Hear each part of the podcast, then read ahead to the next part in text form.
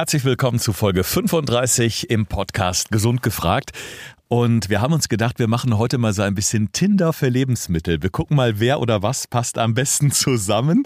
Und ja, wie sieht eigentlich das perfekte Match aus? Denn ihr werdet es nicht glauben, Alex hat heute wieder jede Menge Überraschungen für uns bereit. Und ja, ich glaube, Alex, so Tinder für Lebensmittel, das ist noch eine Marktlücke, oder? Also ich bin gerade ganz beeindruckt. Was ist denn das für eine mega Einleitung? Das ist ja der Wahnsinn. Tinder für Lebensmittel. Das, das kam mir gerade so ganz spontan, ja, weil äh, ich muss mal sagen, so die Sachen, die wir heute kombinieren oder die du uns wahrscheinlich empfehlen wirst, die wir kombinieren sollten, die, äh, ja, die waren mir so gar nicht bewusst. Auf der anderen Seite gibt es ja ganz viele Sachen, die wir seit Jahrzehnten so essen und die man nicht essen sollte. Ja, das auf jeden Fall. Und äh, wie immer, kann halt gut funktionieren, kann halt nicht gut funktionieren weiß man aber halt im Vorhinein noch nicht. Und es gibt halt auch ganz viele Lebensmittel, wo man nicht unbedingt weiß, ob das jetzt eine gute Idee ist oder die man schon seit Jahren so vielleicht zusammen isst und sich vielleicht nie Gedanken darüber gemacht hat. Und wir wollen dem ja heute ein bisschen auf den Grund gehen, woher das kommt, ob das Sinn macht oder ob man schon seit Jahrzehnten was falsch macht oder ob einfach die Vorfahren schon alles richtig gemacht haben. Ja, ich denke, am Ende dieser Episode sind wir alle viel schlauer, garantiert. Gesund gefragt. Fünf Tipps für deine Gesundheit mit TV-Reporter Thorsten Slegers und Personal Trainer Alexander Nikolai. So, es wird eine spannende Folge. Ich habe das ja schon so großspurig äh, angekündigt eben, Tinder für Lebensmittel. Also da komme ich jetzt irgendwie nicht mehr drüber weg. Ich fand, also der Gedanke ist echt genial. Also ich sollte direkt vielleicht so so so Copyright auf irgendeine neue App anlegen oder sowas. Ja, das ist wahrscheinlich die Zukunft. Aber wir haben im Vorfeld mal so ein bisschen geschaut und ich habe mich natürlich so ein bisschen schlau gelesen, Alex, und habe zum Beispiel sowas gesehen wie Orangensaft und Spinat für mehr Energie. Ich bin jetzt noch nie auf die Idee gekommen, diese Kombi zu mir zu nehmen. Tomaten und Olivenöl, klar, sagt man, das ist gut ähm, für die Zellen, schützt möglicherweise vor Krebs. Und Karotten für die Sehkraft, okay, einen Hasen mit einer Brille habe ich auch noch nie gesehen. Also da, da muss auch was dran sein, ja. Woran sieht man denn, was am besten zusammenpasst? Mm, das kann man leider in dem Moment nicht unbedingt sehen, weil viele der Kombinationen, die man aktuell vielleicht oft auf dem Teller liegen hat, sind nicht unbedingt wissenschaftlich herausragend gute Kombinationen, sondern einfach nur ja, Übermittlungen aus der Vergangenheit, die nicht automatisch damals super biochemisch hinterfragt wurden. Also mal so ein ganz einfaches Beispiel. Man sieht ja ganz oft, dass so eine Zitrone neben dem Wiener Schnitzel liegt oder dass das neben dem Fisch liegt oder was auch immer. Ist ja so ein Klassiker. Ne? Mhm. Ähm, oder denken jetzt vielleicht viele, ah ja, das ist total super. Und letztendlich ist es auch super, weil die Zitrone dafür sorgt, dass das Eisen, was im Fleisch ist, besser aufgenommen werden kann. Aber man hat eigentlich das früher so gemacht, dass man eine Zitrone zum Fisch gepackt hat, um den Gestank von nicht so ganz frischem Fisch mit zu überdecken. Das war eigentlich damals die Intention dafür. Das hatte nicht unbedingt jetzt eine schlaue Idee damals. Und deshalb muss nicht immer alles, was man gemacht hat, automatisch richtig sein. Deshalb wollen wir das ja heute mal ein bisschen näher anschauen. Ja, das klingt wirklich spannend. Das wusste ich zum Beispiel auch nicht. Also wir überlegen ja ganz oft, welche Beilage passt jetzt am besten zu einem Stück Fleisch oder zu einem schönen Fisch, ja. Aber wir überlegen ja hm, selten so, welches Lebensmittel hm, hat jetzt die Aufgabe beispielsweise ein anderes Lebensmittel in seiner Wirkung so positiv zu beeinflussen, dass die gesunde Wirkung sich voll und ganz entfaltet. Weil darauf läuft es ja letztendlich auch hinaus. Das heißt, hm, die Kombination von bestimmten Lebensmitteln kann im Grunde dazu führen, dass die Vitamine besser ins Blut kommen, wenn ich das richtig verstehe. Oder dass jetzt die positiven Inhaltsstoffe eines bestimmten Lebensmittels noch viel besser in den Körper gelangen? Ja, so ungefähr kannst du dir das vorstellen. Das heißt, du musst dir quasi zwei Dinge vorstellen. Erstmal könntest du es ja ganz neutral betrachten. Das heißt, du isst zwei Lebensmittel miteinander, die nichts miteinander zu tun haben. Dann würde es erstmal normal aufgenommen vom Körper. Das heißt, es gibt eine sogenannte Verfügbarkeit. Das heißt, wenn du jetzt eine Summe XY von einem Vitamin zum Beispiel isst und es hat eine Verfügbarkeit von 80, heißt das von dem theoretisch, was weiß ich, einem Gramm, geben halt 0,8 Gramm dann in deinem Körper an. Und das kannst du aber halt jetzt verändern. Das heißt, du kannst das sowohl zum Positiven hin verändern, das heißt, dass es eine höhere Verfügbarkeit bekommt, aber auch eine schlechtere. Und das sind halt beides Aspekte, die man berücksichtigen muss. Das heißt, man kann es nicht nur verbessern, man kann es halt leider auch verschlechtern. Und beide Aspekte sind wichtig. Vielleicht nehmen wir gerade mal dieses äh, Beispiel, was ich äh, zu Beginn schon erwähnt hatte. Das war Orangensaft und Spinat. Beide zusammen sollen dafür sorgen, dass mehr Energie freigesetzt wird. Wie funktioniert das da? Also, es gibt so ein paar Varianten, wo man sich überlegen muss, okay, was macht da Sinn, was macht da keinen Sinn, warum ist das jetzt gerade so? Und ähm, du kannst überlegen, bei gewissen Bereichen wie zum Beispiel jetzt Spinat und dann der Kombination mit Orangensaft, das würde man jetzt nicht zusammen essen, sondern logischerweise das eine essen und das andere trinken, sorgt das dafür, dass der Spinat, die Wirkstoffe, die da drin enthalten sind, besser aufgenommen werden können durch die Orange. Das heißt, die Orange sorgt dafür, das Ganze dahingehend positiv unter, zu unterstützen, weil das Vitamin C dafür sorgt, dass die einzelnen Bestandteile des Spinats besser in den Körper aufgenommen werden können. Und das hast du aber bei vielen Bereichen, wo du es ergänzen kannst durch klassische Zitrusfrüchte. Ob das nun die Orange ist, ob das die Zitrone ist, die würde jetzt denselben Effekt machen in dem Moment. Viele Dinge, die man in Kombination isst oder die oft zusammen serviert werden, wie jetzt zum Beispiel der Tomatensalat mit einem schönen Olivenöl, das sind ja auch so Gerichte, die ganz oft in den südlichen Ländern im Mittelmeerraum gegessen werden. Wir haben erst kürzlich im Podcast darüber gesprochen. Das kommt aus dieser mediterranen Küche, wird für die Mittelmeerdiät empfohlen, weil das in Kombination eben auch sehr, sehr gut für unsere Zellen ist. Das heißt, grundsätzlich kann man sagen, dass ein gutes Öl in Kombination mit Gemüse, ob es nun die Tomate ist oder die Zucchini, Avocado, was auch immer man sich so in den Salat rührt, ist auf jeden Fall immer eine gute Kombi. Ja, eigentlich kannst du damit nie was falsch machen, denn ein gutes, gesundes Öl wird eigentlich immer jegliche Form von Verfügbarkeit von Lebensmitteln verbessern. Weil entweder hast du jetzt sowas wie zum Beispiel die Tomate, die du gerade eben angesprochen hattest. In Tomaten ist Lycopin drin, ein ganz, ganz wichtiger Stoff denn der wird durch die gesunden Fette des Olivenöls besser verwertet und der hat zum Beispiel eine ganz starke Schutzwirkung vor Krebs. Das heißt, gerade was diese antioxidativen Geschichten angeht. Ähm, und zweiter Aspekt von gesundem Öl, gerade bei fettlöslichen Vitaminen, vielleicht sagt ihr das was, diese EDK-Variante, also E, D, K und A, mhm. die werden immer besser verstoffwechselt mit gesundem Öl. Okay, das heißt, da ist natürlich auch die Karotte dabei oder die Avocado die ich jetzt äh, zum Beispiel mit einem Stückchen Vollkornbrot, ein bisschen Butter drauf zu mir nehmen könnte. Auch da würde das Fett in dem Fall dafür sorgen, dass die Vitamine aus der Karotte oder aus der Avocado besser freigesetzt werden. Genau, ein gesundes Fett hast du eigentlich immer unterstützend, ist super toll. Gerade wenn Leute auch zum Beispiel relativ viel Salat essen und sagen immer, okay, ich nehme jetzt ein Dressing komplett ohne Fett. Nein, ist keine gute Idee.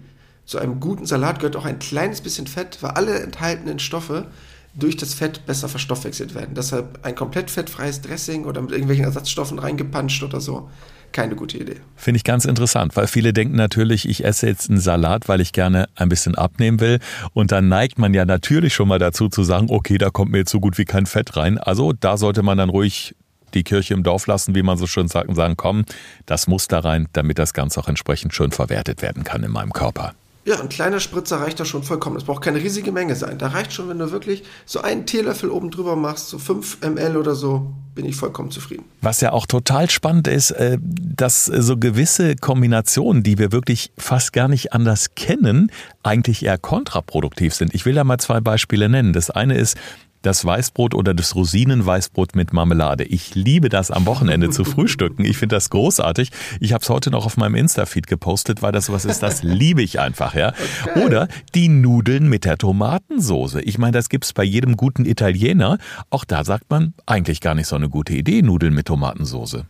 Also, ähm, erstmal zu der ersten Geschichte, Weißbrot und Marmelade da geht es jetzt nicht unbedingt um die Verwertbarkeit oder Bioverfügbarkeit von einzelnen Dingen, sondern das ist halt einfach Zucker plus Zucker, um es mal einfach zu sagen. Das heißt, die meisten Marmeladen. Es gibt mittlerweile auch gute Marmeladen, die haben einen relativ hohen Fruchtanteil. Die meisten haben aber leider einen relativ geringen, die man so klassisch in allen möglichen Supermärkten findet. Das heißt, du hast halt einmal Weißbrot, das sind super schnelle leere Kohlenhydrate, das weißt du, das haben wir schon oft besprochen.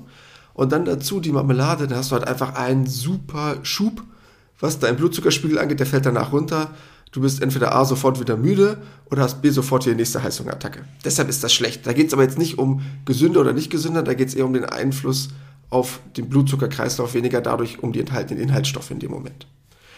Und äh, Nudeln mit Tomatensoße, die sind an sich eigentlich gar nicht so schlimm, die werden viel zu oft verteufelt. Das ist aber eher eine Frage, was man für Nudeln nimmt.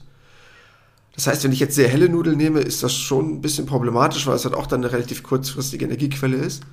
Aber wenn man dort auf gesunde Nudeln zurückgreift, vielleicht aus dem Dinkelbereich oder so, dann bin ich damit auch vollkommen fein. Dann muss man den nicht unbedingt so verteufeln.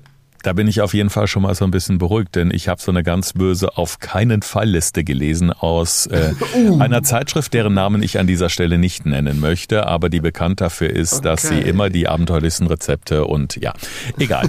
äh, auf jeden Fall, da ist dann die Frage, nehme ich dann besser die selbstgemachte Marmelade, die eben nicht so stark zuckerhaltig ist wie die, die ich aus dem Supermarkt kaufe, oder die guten Vollkorn-Spaghetti, dann darf auch die Tomatensauce dran. Wenn wir uns jetzt mal vielleicht beispielhaft so einen Tag anschauen, Alex, angefangen beim Frühstück und wir setzen das Ganze mal unter dem Motto, ist auch der Titel dieser Episode, kombiniere dich gesund. Wie würden für dich als Personal Trainer und Ernährungsexperte der vorbildliche Esser, die vorbildliche Esserin jetzt vorgehen? Also vielleicht essen ja viele von unseren ZuhörerInnen und Co., du vielleicht ja auch, ähm, morgens so klassisch, ich esse jetzt was Gesundes, ich esse jetzt meinen Joghurt mit meinem Obst drin. Genau. Ich weiß nicht, ob du das ab und zu mal machst. Ich mache das immer im Hotel. Wenn ich unterwegs bin äh, und im Hotel bin, also jetzt geht's ja langsam wieder los, dass man dann auch am Frühstücksbuffet sich zumindest die Sachen so leicht in Folie eingepackt holen darf. Da ist es wirklich so, ich esse zunächst meistens ein Brötchen oder ein Vollkornbrot und dann gehe ich immer noch mal zum Buffet und hole mir so ein kleines Töpfchen ähm, Joghurt. Meistens ist der Magerjoghurt und so ein Schälchen Obst und dann wird es untereinander gerührt und das finde ich dann immer oder ich glaube es zumindest, ist ein gesunder Abschluss. Nein. Verdammt. Mist. So ein Mist, aber auch verdammt. Oh, dachte ich, tu einmal was Richtiges. Nein. Das grundsätzliche Problem ist, Joghurt enthält halt sehr viele Bakterien, was positiv ist. Ne? Wir werden auch in Zukunft ja nochmal das Thema ansprechen, hatten wir lustigerweise neulich drüber gesprochen. So Probiotika und Präbiotika haben vielleicht einige von euch schon mal gehört. Aber die reagieren sehr stark mit dem im Obst enthaltenen Fruchtzucker. Und du kennst das vielleicht, wenn so Obst gärt und das im Magen liegt und man denkt, man hat so einen Stein verschluckt. Ähm, das ist für die Verdauung nicht so wirklich vorteilhaft. Deshalb sollte man das möglichst nicht kombinieren. Das heißt, wenn man den Tag startet, kann man gerne Obst essen, so einen kleinen Obstsalat, den aber nicht in Kombination mit einem Milchprodukt. Das heißt, du kannst gerne morgens zum Beispiel mit einem Porridge starten, habe ich gar kein Problem mit, vollkommen okay. Und dann meinetwegen danach, bisschen Zeit versetzt oder davor, dementsprechend dein Obst. Das wäre gar kein Problem, aber bitte nicht kombinieren. Und dasselbe ist es, weil du gerade beim Thema Frühstück bist. Wie trinkst du denn deinen Kaffee? Den, äh, ja, oh Gott, da muss ich jetzt auch ganz böse outen. Oh ich trinke Milchpulver in meinem Kaffee. Ganz schlimm, ich okay. weiß, ganz schlimm. Ja. Das war noch schlimmer als die Milchvariante, die ich jetzt normalerweise erwartet hatte. Ja, ja, genau. Ich kann, ich kann dir auch sagen, warum. Also wenn ich mir die Milch da reinschütte, dann wird mir der Kaffee zu schnell lauwarm und ich möchte meinen Kaffee heiß trinken und deswegen habe ich diese wirklich, ich gebe das zu, diese blöde Angewohnheit, mir Milchpulver da reinzuschütten, ja. Äh, Thorsten, wenn ich unseren Insta-Post absetze, werde ich den Hashtag First World Problems drunter schreiben. Nur mal jetzt schon mal vor. Ich muss das an der Stelle auch mal ganz klar sagen. Nicht, dass er glaubt, ich sei hier der Gesundheitsapostel. Also das ist der Job vom Alex. Ich bin der, der die dummen Fragen stellt hier, ja. Darum heißt unser Podcast ja auch gesund gefragt, ja. Also ich lerne genauso wie ihr vom Alex. Das heißt also Milchpulver sagst du ab sofort ad acta, ja? Ja, erstmal ist Milchpulver total behämmert und zweitens, wenn du Milch gerne haben willst, dann könntest du die ja auch einfach warm machen. Aber gut, egal, lassen wir das. Ähm, aber grundlegender Gedanke, möglichst ich weiß, da sind jetzt viele total, äh, ja, dann von mir äh, verärgert oder sind dann jetzt dementsprechend schlecht drauf. Kaffee oder Tee bitte nicht mit irgendwie Milch oder irgendwas anderem mischen. Ist immer schlecht. Weil Kaffee und Milch ist keine gute Kombination. Merken auch ganz viele, gestehen sich noch nicht wirklich ein, dass sie morgens, wenn sie den Kaffee trinken mit Milch, dass dann der Magen schon anfängt zu rumoren. Und das ist nicht wirklich gut. Denn wir haben ganz oft ein Problem, weil zum Beispiel wenn wir jetzt die Kombination haben Kaffee und Milch, schon mal problematisch Tee mit Milch, aber genauso. Weil die Milchproteine sorgen dafür, dass die Antioxidantien, die ich im Tee habe, schlechter aufgenommen werden. Das heißt, das Positive des Tees mache ich mir damit automatisch wieder kaputt. Das heißt, da wird zum Beispiel eher so ein Schuss Zitronensaft in den Tee wesentlich besser. Und deshalb sollte man eigentlich Kaffee oder Tee möglichst pur trinken oder meinetwegen mit so einem Spritzer Zitrone rein, aber eigentlich nicht mit Milch mischen, denn Milchprodukte und Kaffee oder Tee, das verträgt sich nicht. Oi, oi, oi. Also ich freue mich sehr auf meinen schwarzen Kaffee mit Zitrone morgen früh. Das würde ich eher Tee packen. aber gut. Äh. Ja, oder so, ja. Mhm, okay. Ja, ich habe in der Tat früher den Kaffee auch mal schwarz getrunken, aber ähm, ja, da, es ist ein Versuch wert. Ich, ich werde das mal testen. Gibt es denn, weil wir gerade beim Thema Frühstück sind, bei dir auch denn morgens so das klassische Frühstücksei oder so? Äh, das gibt es in der Tat nur am Wochenende. Okay. In der Woche gar nicht. Okay. Nämlich auch keine gute Kombi, weil wir gerade beim Thema Kaffee sind. Kaffee und Ei. Dementsprechend nicht gut, weil das in den Eiern enthaltene Eisen kann nicht gut aufgenommen werden, wenn ich Koffein zu mir nehme. Deshalb sollte das lieber zeitlich versetzt sein. Also erst gerne den Kaffee trinken oder später und das Ei dementsprechend verdaut ist. Nur mal so, alles zum Thema Kaffee und Frühstück um dir jetzt einen tollen Start in den Tag zu bereiten. Ob der dann so toll ist, der Start, ich weiß nicht. Ich muss mir dann erstmal so eine Checkliste machen, die ich so nacheinander abhake. Aber es ist ja interessant, weil ich meine, genau das sind ja viele Dinge, die ich zum Beispiel jetzt überhaupt nicht gewusst habe. Gut, gehen wir mal davon aus, wir haben jetzt das Frühstück gut überstanden. Und jetzt machen wir uns so zwei, drei Stunden später Gedanken über das Mittagessen. Was könnten wir denn da Feines kombinieren, was in der Kombination besonders gut ankommt? Ähm, wir hatten uns ja schon mal lustigerweise über ein Beispiel neulich unterhalten, als wir telefoniert hatten, wo du meintest, so das Thema zum Beispiel Kartoffeln mit irgendeiner Form von äh, Quark oder irgendwas in so einer Geschichte. Oder dass das das äh, Fleisch ist mit irgendeiner Form von Kartoffeln oder was auch immer, wo wir so grob schon mal was angeteasert hatten. Ähm, sehr gute Kombination, weil wenn du pflanzliches und tierisches Eiweiß kombinierst, hast du eine sehr, sehr hohe Wertigkeit, weil sich die quasi parallel ergänzen sozusagen. Das heißt, du kannst dir das vorstellen, dass zum Beispiel ein, um mal so ein Beispiel zu haben, ein Stück äh, Rinderfilet hätte jetzt zum Beispiel eine Wertigkeit von 80 Prozent. 80 Prozent heißt, ein Ei hat quasi 100, das hat man einfach auf Status 100 gesetzt, damit man so Vergleichswert hat. Kartoffel hat einen Wert von ungefähr 70. Wenn du aber beides zusammen isst, hast du eine Wertigkeit von 115 Prozent. Das heißt eine höhere Wertigkeit, weil sich ein pflanzliches Eiweiß mit einem tierischen Eiweiß ergänzt. Und das ist super und das kannst du bei allen möglichen Varianten machen. Ne, da könntest du jetzt auch andere Sachen kombinieren. Es könnte jetzt auch die Erbsen oder die Bohnen sein mit dem Ei zum Beispiel, also pflanzlich-tierisch in Kombination. Immer super. Mhm. Das heißt, wenn wir jetzt im Sommer vielleicht dann doch wieder mal verstärkter in die Biergärten gehen dürfen, da gibt es ja ganz oft diese Ofenkartoffel, die wird dann so aufgeschnitten in diese Alufolie und dann kommt da dieser Quark rein. Das wäre dann also durchaus ein Gericht, wo du sagst, das ist ein gutes Gericht, das ist sogar gesund. Ja, super. Kaum Fettanteil. Ich bin eh ein riesengroßer Kartoffelfan, was Kohlenhydrate angeht, hat einen extrem hohen Sättigungseffekt für Leute, die da sehr gut im Thema sind, was so glykämischer Index oder glykämische Last angeht, also auch sehr gut für den Blutzuckerspiegel. Deshalb super Kombi. Mhm. Bis auf das Bier dann vielleicht, da musst du dann überlegen, wie viele davon trinkst, aber der Rest ist gut. Ich nehme dann den Kaffee mit einem Spritzer Zitrone, dann ist es nicht so schlimm. Aber ich weiß nicht, ob der wiederum zur Kartoffel passt dann. da brauchst du keine Gedanken machen, aber Kaffee und Zitrone ist eklig. Aber äh, kannst du machen. Meine Güte, also äh, das, das wird echt kompliziert mit dem Speiseplan die nächsten Tage. Ich sehe das hier schon kommen. Aber das heißt, wenn wir die Lebensmittel so ähm, kombinieren und eben darauf achten, was passt besonders gut zusammen, wo ist der perfekte Match für unsere Lebensmittel hier, wie wirkt sich das letztendlich auf unseren Körper aus? Das heißt, auf der einen Seite natürlich können wir unseren Blutzuckerspiegel äh, beeinflussen, dass der eben nicht wie Bolle schwankt, sondern eben in seinen natürlichen gesunden Wellen dahin äh, schwebt so über den Tag.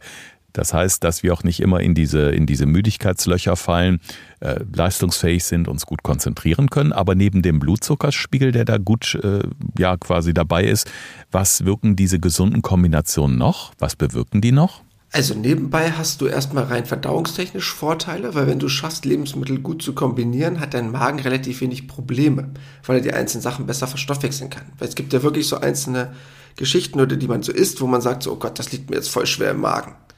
Ne? Und das ist halt oft das Problem, was dann so zu so einem Völlegefühl ähm, kommt, weil das im Magen gärt, weil man einfach Lebensmittel schlecht kombiniert hat. Weil man zum Beispiel, ich sage jetzt mal, total das schwere, fettige Essen gegessen hat und dann zum Nachtisch, weil man gedacht hat, das ist eine super Idee, noch ein bisschen Obst gefuttert hat. Und dann liegt das da oben drauf, dann gärt das und man denkt danach, oh Gott, mein Magen explodiert. Das heißt, man kann sowas halt einfach ein bisschen schlauer takten oder timen um es dem Körper auch leichter vom Stoffwechselweg her zu machen, dass man nicht den ganzen Tag denkt, oh Gott, der ist mit Verdauung super lange beschäftigt, weil ich es in einer unlogischen Reihenfolge reingeschmissen habe. Und der dritte Aspekt ist der, dass umso besser ich Lebensmittel miteinander kombiniere, ich halt eine ganz hohe protektive Wirkung habe, weil dann die einzelnen Lebensmittel halt sehr stark ihre Wirkung erst entfalten können, anstatt dass ich sie in ihrer ja, Entfaltung drossele oder einschränke. Und dafür ist das super. Das heißt, auch die Möhre, um darauf nochmal zurückzukommen, dann ist das eigentlich gar kein blöder Spruch, den ich früher immer von meinem Opa gehört habe. Der hat nämlich immer gesagt, komm, ess mal Möhren oder hast du schon meinen Hasen mit einer Brille gesehen? Dann ist da durchaus was dran. Also wenn man die jetzt mit ein bisschen Fett zu sich nimmt etwa, tragen diese Vitamine dazu bei, dass bestimmte keine Ahnung, Zellen rund um die Augen entsprechend mit Vitaminen versorgt werden? Oder wie kann man sich das vorstellen? Warum soll Möhren die Sehkraft positiv beeinflussen. Wie funktioniert das? Wir hatten ja schon mal über die Möhren in unserem letzten Podcast gesprochen, was so Vitamin A angeht, Carotinoide. Und das ist ganz entscheidend für die Sehkraft. Und da es halt ein fettlösliches Vitamin ist, wäre es halt gut, das mit halt ein bisschen Fett zu kombinieren. Wie gesagt, es braucht keine riesige Menge sein. Aber wenn ich mir jetzt die Karotten, die Möhren, je nachdem welche Region ihr in Deutschland lebt und wie sie bei euch heißen, klein schnippelt und in den Salat schmeißt, einfach nur so ein bisschen Öl darüber. Ob, kann auch mal Nussöl sein.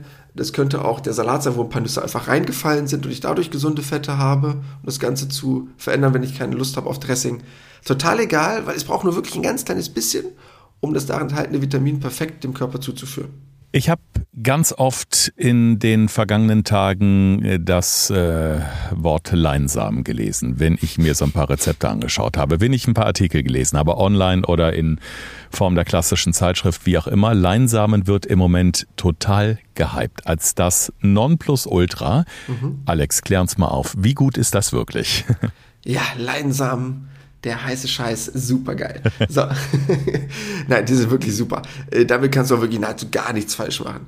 Perfekt, sehr, sehr gut, was Omega-3-Fettsäuren angeht, sehr, sehr gut um den Stoffwechsel in Gang zu bringen, was Ballaststoffe angeht. Dabei kannst du eigentlich ganz blöd gesagt wirklich kaum was falsch machen.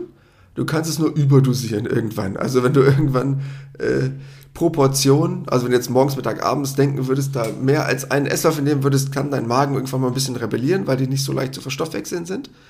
Die kannst du aber auch ein bisschen durchschroten, das wäre zum Beispiel kein Problem.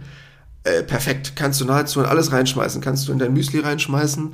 Morgens äh, könntest du ein bisschen was über deinen Salat mittags drüber streuen. Äh, kannst du gar nichts mit falsch machen. Genau, beim Müsli habe ich es in der Tat schon öfter gemacht, aber dann auch wirklich nur maximal so ein halber Löffel, also ein kleiner Löffel, ne? So, also nicht viel, ja. so ein bisschen für den Geschmack drüber, dass ein bisschen was reinkommt. Es gibt so einen dezenten Geschmack da, den Leinsamen-Geschmack. Ich finde das ganz lecker, aber auch da wusste ich schon eben nicht überdosieren, das kann zu Problemen führen. Aber auf jeden Fall was, was auf unserer Liste definitiv dabei sein sollte. Jetzt haben wir schon über das Frühstück gesprochen, äh, über die äh, No-Gos und das, was man kombinieren sollte, über das Mittagessen. Jetzt lass uns mal Richtung Abend gucken. Also ich zum Beispiel habe gestern Abend mal nach langer Zeit wieder einen schönen Tomatensalat gemacht mit Frühlingszwiebeln, ein bisschen Feta und dann zum Schluss ähm, ja so ein Caesars Dressing habe ich gemacht. Mhm weil ich keine Lust auf Essigöl Balsamico hatte diesmal, was ich sonst sehr gerne esse. Aber dieses Caesar Dressing, man weiß ja nie so genau, was ist drin. Das war ein fertiges hier von einem lokalen Anbieter, was wahnsinnig lecker ist. Aber wie passt das so zusammen? Da sind natürlich auch Anteile von Mayonnaise wahrscheinlich drin und ein bisschen mehr Zucker als im klassischen Öl, was man so selber so ein bisschen anmixt. Ja gut, ein Caesar Dressing ist halt meistens schon relativ fettig. Ne? Also das heißt, hat halt schon meistens relativ hohen Kaloriengehalt. Bezüglich der anderen Sachen, die du aber gegessen hast, ist es von der Kombination her gar kein Problem. Außer, dass du dir eventuell den Salat damit ein bisschen ruinierst, was den reinen Kaloriengehalt angeht. Und du dann sagst, boah, ist super, ich habe jetzt total in meinem Salat gespart, das sind jetzt so 200, 300 Kalorien. Haust dir dann aber nochmal dieselbe Menge an Kalorien durch eine Soße oben drauf. Das könnte das einzige sein, aber das ist nur ein rein kalorisches Problem. Also die Kombination an sich ist äh, vollkommen okay. Ja, ich glaube, das kalorische äh, Problem habe ich, seit wir diese Episode gestartet haben mit meinem Essen hier, wenn ich das mal so grob überschlage. Okay. Ja, also es, es, wird sich einiges ändern ab morgen, ich merke das schon. Aber es gibt ja auch wirklich Sachen, wo man erstmal denkt, hä, wie kann das denn jetzt sein? Äpfel und Schokolade für das Herz-Kreislauf-System.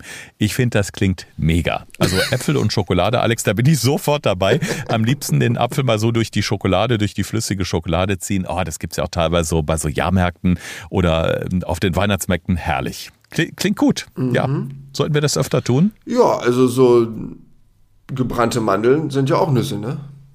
Also ja, eigentlich schon. und so kandierter Apfel. Also, das ist eigentlich, also, das ist jetzt eine Top-Ernährung. Da würde ich sagen, also auf dem Jahrmarkt lebst du gesund, mein Freund. Es gibt ja auch dieses äh, Schokoladenfondue, wo ja. du bestimmte Obstsorten hast, Trauben, Äpfel, Bananen und dann diese, diese heiße Schokolade. Wahnsinn. Ganz ehrlich, diese Apfel-Schoki-Kombi, äh, das ist eine lustige Idee, ist aber totaler Quatsch. Also Äpfel enthalten Quercetin, das ist sehr, sehr gut fürs Herz-Kreislauf-System. Ähm, Schokolade enthält ein bisschen Flavonoide und die Kombi davon ist super. Aber Schokolade hat ja vielleicht ein paar andere Nachteile, die unseren ZuhörerInnen vielleicht auch schon bekannt sein sollten. Und um Flavonoide dem Körper irgendwie zuzuführen, kannst du auch einfach ein paar Beeren futtern. Ne? Also da, da reicht auch der Obstsalat, wenn da Apfel drin ist und dann ein paar Heidelbeeren oder ein paar Himbeeren, was auch immer, dann freut sich der Körper genauso. Also ich würde jetzt mal die Nachteile der Schokolade nicht unbedingt so sehr in Vorteil drängen, dass das jetzt eine super Idee wäre, weil das können andere Lebensmittel auch. Ich weiß nicht, wo du das gelesen hast. Das muss aber in irgendeiner verwöhnt Frauenzeitschrift drin gewesen sein, dass man sich die Schokolade schön redet. Ja, ich glaube, es war garantiert eine Frauenzeitschrift, weil ähm, viele Frauen, die ich kenne, sagen, boah, wenn es mir schlecht geht oder wenn ich Liebeskummer habe, ich esse Schokolade, dann geht es mir direkt besser. Genau. Und dann da noch so ein Äpfelchen dazu, herrlich. Genau. Dann ist das ja auch das Herz-Kreislauf-System, ne? also dann geht es dem Herz ja auch wieder gut. Genau, es ist gut fürs Herz, auf jeden Fall, definitiv. Okay, also streichen wir das ganz schnell von unserem äh, gesunden Ernährungsplan, von unseren gesunden Kombinationen. Ähm, jetzt, ob nicht jeder wird abends einen Salat zum Abendessen machen. Ich habe jetzt erst gerade mal wieder damit angefangen, klassisch. Also ich wohne am Niederrhein und da ist so klassisch das Butterbrot abends auf dem Tisch dabei. Ja, aber Brot abends sagt man natürlich auch, ist jetzt auch nicht die beste Idee. Das sind noch eigentlich noch mal leere Kohlenhydrate, es sei denn, es ist wirklich ein tolles, gesundes Vollkornbrot.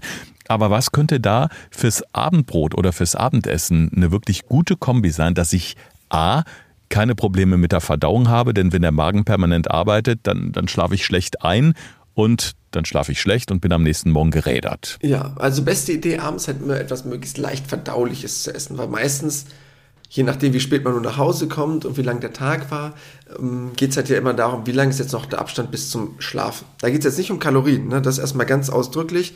Der Uhr, äh, der Magen hat keine Uhrzeit, ne? also der weiß nicht, wann die Kalorien reinkommen. Es geht nur darum, wie gut kann ich es verstoffwechseln. Und wenn ich jetzt direkt, was weiß ich, um 21 Uhr jetzt noch ganz viel Rohkost essen würde und mich dann ins Bett lege, dann brauche ich mich nicht wundern, wenn mein Magen noch extrem viel arbeitet. Das heißt, abends wäre es gut, was Leichtes zu essen, was auch leicht zu verstoffwechseln wäre. Also bestes Beispiel so gedünstetes Gemüse. So, perfekte Sache. Dazu vielleicht ein bisschen hochwertiges Eiweiß, ob das nun die Kartoffeln sind, ob das nun vielleicht ein Stück äh, Fisch ist oder ein kleines Stück Fleisch ist. Gar kein Problem. Mit einem gesunden Öl angebraten wäre eine perfekte Kombi für abends. Könnte ich ganz entspannt mitleben. Und dein Butterbrot ist dahingehend kein Problem, wenn du die Kalorien noch brauchst für den Tag, in Anführungsstrichen. Das heißt, Kohlenhydrate, die ich halt abends esse, brauche ich halt wirklich auch nur dann, wenn ich einen relativ anstrengenden Tag gehabt habe, weil ich danach ja keine großartig folgende Belastung mehr habe. Das heißt, dem Körper ist es eigentlich egal, wann er seine Kohlenhydrate bekommt am Tag, aber vor einer Belastung ist natürlich ein bisschen sinnvoller, weil er danach nicht mehr unbedingt viel braucht. Mhm. Da kann es in der Tat auch mal helfen, wenn man sich äh, über eine App, haben wir auch schon mal drüber gesprochen oder sogar auch schon mal eine App empfohlen, das, was man so über den Tag isst, einfach mal einträgt, weil dann hat man natürlich eine ganz gute Übersicht, wie viele Kohlenhydrate hatte ich, wie viele Proteine, wie viele Fette etc. Dann hat man so ein kleines Ranking und weiß, okay, so ein Butterbrot jetzt schadet mir nicht, kann ich problemlos essen ja, ist vielleicht für die äh, persönliche Übersicht mal ganz hilfreich, weil bei mir hat sich auch so nach einer Zeit so ein Lerneffekt eingestellt. Ich wusste dann schon ziemlich genau, bevor ich meine App geöffnet habe, was darf ich mir überhaupt noch leisten, ist ja ganz wichtig, gerade abends. Ja, perfekt. Also wenn du da schon so langsam in so einen Flow reinkommst und ein Gefühl dafür entwickelst, ist es das Allerbeste, weil man muss das wirklich nicht jeden Tag tracken, also das wäre übertrieben. Wenn das ab und zu mal eintippt und man guckt, okay, wie hoch ist mein Anteil von Eiweiß, von Fetten, von Kohlenhydraten, wie viel pflanzliches, wie viel tierisches Eiweiß habe ich, komme ich da so ungefähr hin, dann ist das vollkommen okay, weil es muss nicht jeder Tag perfekt sein, es kommt am Ende wirklich auf die Summe an, dass ich so grob in einem guten Bereich bin. Viele neue Erkenntnisse in unserem Podcast heute, damit ihr den Überblick behaltet und die wichtigsten Tipps mitnehmt für euren Alltag, fassen wir jetzt nochmal kurz zusammen in unseren fünf Tipps für deine Gesundheit. Thorsten fragt, Alexander antwortet. In diesem Podcast erfährst du alles über Ernährung und Fitness. Einfach erklärt und mit konkreten Tipps für deinen Alltag. Ja, erstmal vorab, ich weiß, viele sind jetzt vielleicht ein bisschen verwirrt, weil sie denken, oh Gott, was darf ich denn jetzt überhaupt noch kombinieren? Worauf muss ich achten? Erstmal, um euch ein bisschen die Angst zu nehmen. Wenn ihr gesunde Lebensmittel isst, die sich jetzt vielleicht ein kleines bisschen gegenseitig aufheben, ist die Wirkung nie komplett verloren. Also das jetzt nicht, wir werden jetzt nicht die Vitamine von einem Lebensmittel dann gar nicht mehr verstoffwechseln oder so. Aber man kann es halt besser oder schlechter kombinieren und so die wichtigsten Regeln habe ich jetzt mal für euch zusammengefasst, dass ihr da so ein bisschen Gefühl dafür bekommt. Tipp Nummer eins: Eiweiß. Wenn ihr Eiweiß dem Körper zuführt, am besten aus unterschiedlichen Quellen. Also jetzt zum Beispiel nicht das Ei noch kombiniert mit dem Schinken, weil das halt beides dann tierisch wäre, sondern halt möglichst immer tierisch und pflanzlich kombiniert. Ob das nun das Rinderfilet ist mit den Kartoffeln, ob das nun die Erbsen sind mit dem Ei, egal was, aber pflanzlich und tierisch Eiweiß kombinieren, perfekt. Nummer zwei, um es eurem Magen möglichst leicht zu machen, wählt Lebensmittel schlau von der Reihenfolge, wie ihr sie dem Körper zuführt. Das heißt, die meisten Sachen kann man sich wahrscheinlich schon vorstellen, dass ich jetzt ein Obst wie ein Apfel schneller verdauen werde als den schweren Schweinebraten. Das heißt, wenn man so grob darauf achtet, zu sagen, okay, ich esse vielleicht zuerst mein Obst vor meinem Mittagessen oder vor meiner abendlichen Mahlzeit, dann kommt der Salat und danach kommt das relativ schwere Essen, wenn es dann mal sein soll oder man mal ein bisschen sündigen möchte, wäre das wesentlich besser, weil so macht es eurem Magen wesentlich leichter. Ich bin jetzt übrigens bestens vorbereitet auf die nächste Woche. Da treffen Alex und ich uns nämlich äh, für eine neue TV-Reportage zu Dreharbeiten. Und äh, ich weiß, was ich im Hotel diesmal nicht machen werde. Denn ich werde jetzt erstmalig Obst und Joghurt trennen. Ja, schon was gelernt für mich. Perfekt, wäre nämlich genau Tipp Nummer drei. Wenn du Obst isst, bitte pur. Ob du nun deinen Obstsalat isst, in irgendeiner Kombination, weil du mehrere Früchte miteinander kombinierst, aber bitte das nicht mit Milchprodukten kombinieren. Das kann dir was des Wortes auf den Magen schlagen, weil es dir nicht unbedingt leicht fallen muss, dass du verstoffwechselst. Das ist von Mensch zu Mensch unterschiedlich. Die Wahrscheinlichkeit ist aber relativ hoch, dass das deinen Magen schon ein wenig belastet. Tipp Nummer 4. Fettlösliche Vitamine auch mit Fett kombinieren. Das heißt, alle EDK-Vitamine möglichst mit ein bisschen Fett kombinieren, was wirklich ganz ehrlich total egal. Ob das nun über eurem Salat ist, äh, kleines bisschen Öl ist, was damit drin ist, oder ob das nun eine andere Kombination ist, weil man ähm, bei seinem gedünsteten Gemüse das mit ein bisschen Butter kombiniert hat oder mit einem gesunden Öl, egal was, perfekt von der Kombi her, um auch wirklich die Vitamine aufzunehmen. Also ich lasse das Caesars Dressing ab sofort weg. Ich bleibe dann beim klassischen Olivenöl mit ein bisschen Balsamico, Salz, Pfeffer. Da ist dann, glaube ich, auch das Kalorienkonto nicht ganz so voll. Also du kannst gerne selber ein Caesar Dressing herstellen, was halt nicht so einen hohen Fettanteil hat. Ähm, das wäre eine ganz gute Kombi, dann könnte ich damit auch halbwegs leben. Ja, und der letzte Tipp, Kaffee oder Tee, möglichst pur. Das heißt, wenn ihr eh so einen leicht nervösen Magen habt und gerade morgens auf nüchternen Magen, Kaffee mit Milch oder Tee mit Milch nicht unbedingt die beste Kombination. Ihr könnt da gerne andere Milchvarianten mal ausprobieren. Ob das nun die Hafermilch ist, ob das nun eine Mandelmilch ist, also andere Varianten, um das Ganze zu ergänzen. Wenn ihr einen Kaffee nicht ganz so stark haben wollt oder um ein bisschen zu experimentieren, gar kein Problem. Aber andere Varianten können einem schon ein bisschen auf den Magen schlagen. Einfach mal ausprobieren und gucken, wie es euch bekommt. Ist schon spannend. Also was ich äh, hin und wieder mal beobachte, gerade morgens, wenn ich auch ja so ein bisschen in der Morgenhektik bin und meine Tasche packe, zwischendurch den Kaffee trinke, dass ich ganz oft so ein bisschen, ja, ich weiß nicht, ob es Sodbrennen ist, aber dann, dann komme ich so ins Husten. Also ich merke irgendwie, mein Magen rebelliert ein bisschen. Also könnte das durchaus diese Kombination Kaffee und Milchpulver sein. Ja, das könnte wirklich der Fall sein. Dass dein Magen morgens sagt, du, Ganz ehrlich, Thorsten, das ist keine gute Idee. Ich sagte jetzt auch ein paar Mal, bis du es verstanden hast. Probier's mal aus. Ja, ich werde kundtun, was es gebracht hat. Und die Hafermilch finde ich im Übrigen auch eine ganz gute Kombi, weil die schmeckt ja auch eigentlich ganz lecker. Ja, ich, ich glaube, dass viele Hörerinnen und Hörer jetzt auch noch viele Fragen haben oder sich gerade Gedanken machen, natürlich über den eigenen Speiseplan.